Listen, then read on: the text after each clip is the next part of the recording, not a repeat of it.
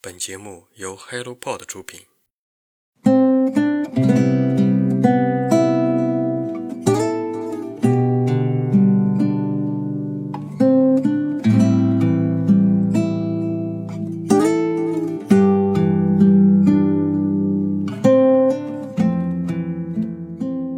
Hello，大家好，欢迎收听晨间书适，我是 Masa。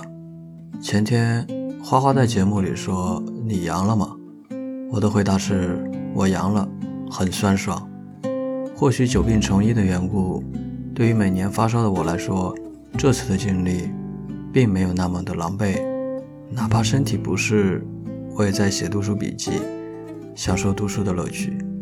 只是阅读的类型，从干货满满的社科作品，换成了杂记，还有散文。人生就是一场修行，痛苦越多，感悟也就越多。这次推荐两本新书，是好朋友佳佳策划的两本，一本散文，一本小说，希望大家能喜欢。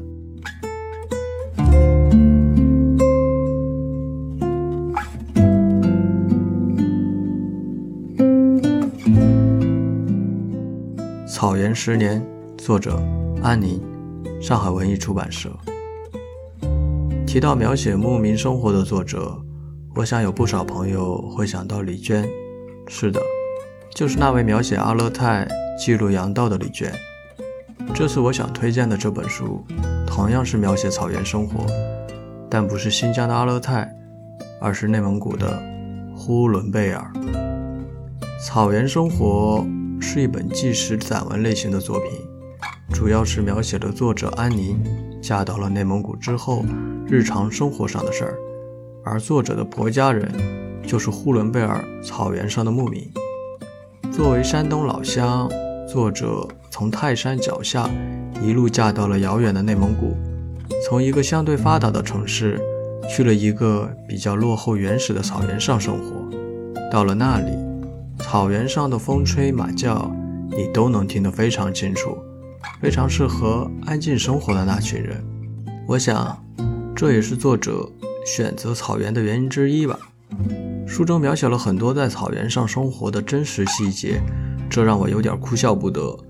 比如说，作者描写了无法在毫无遮拦的狂风中上厕所。是的，就是那种露天的、原汁原味的厕所。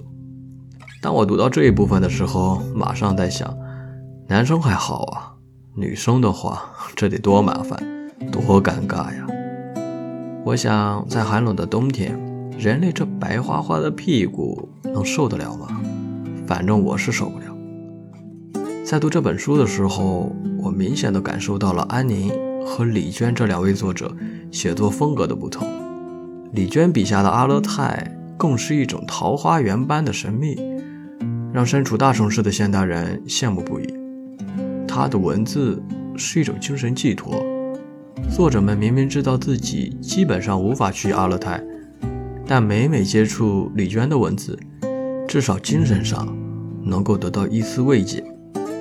而安宁笔下的呼伦贝尔的生活，却更加的真实，更加的平易近人。这份平易近人是一种揭开神秘面纱后的真实写照。就好像是在作者的陪同下，带你去了解此时此刻内蒙古草原人的真实生活现状，少了几分幻想，多了一些真实。从字里行间里，我能感受到作者从草原生活的日常点滴中，不仅感受到了草原生活的美，也学会了如何享受生活，变得更加珍惜生活。还有一点，无论是李娟笔下的哈萨克牧民。还是安宁写的蒙古牧民，他们好像都有一个特点，就是如果打架的话，第二天就能够迅速和好，继续一块喝酒，继续划拳，不会影响正常的交往。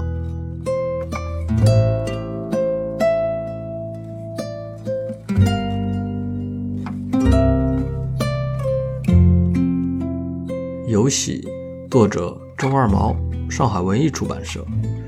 读这本书的时候，正是巴西对战克罗地亚的那个晚上。作者幽默风趣的文笔让我通宵读完了这本书。比赛结束了，我也翻到了这本书的最后一页。这本书是一部长篇小说，讲了四个不同家庭的有喜故事。什么是有喜？就是恭喜恭喜，祝贺怀孕的意思了。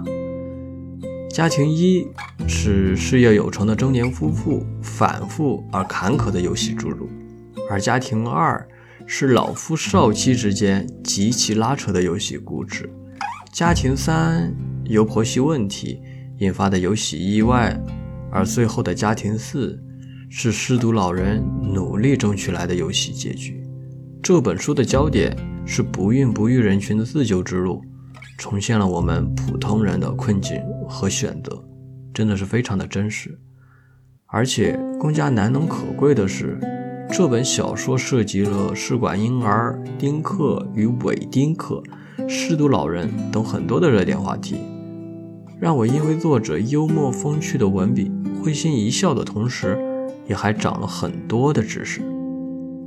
看了这本书之后，我才知道，原来平均每六对的夫妇里边。就有一对存在生育困难的问题。虽然现在我们已经有很好的应对手册，比如说是试管婴儿，但是试管婴儿这项技术不仅花销巨大，而且成功率其实不是很高。为什么呢？我给大家说一说试管婴儿的原理。试管婴儿并不是让婴儿在体外成型之后放到子宫，而是通过在实验室模拟一个受精过程。将成功受精的胚胎植入到母体，母亲需要先打促排针，促进卵子的排出，这样在取出卵子的时候啊，就可以取出不止一枚的卵子。将这些卵子受精之后冷冻，然后再进行解冻，母体一次一般会移植至少两枚胚胎，这样运气好的话才会成功。你看，这就是成功率。为什么无法做到很高的原因呢？我不能再剧透了。如果你对这本书感兴趣，直接读一读吧。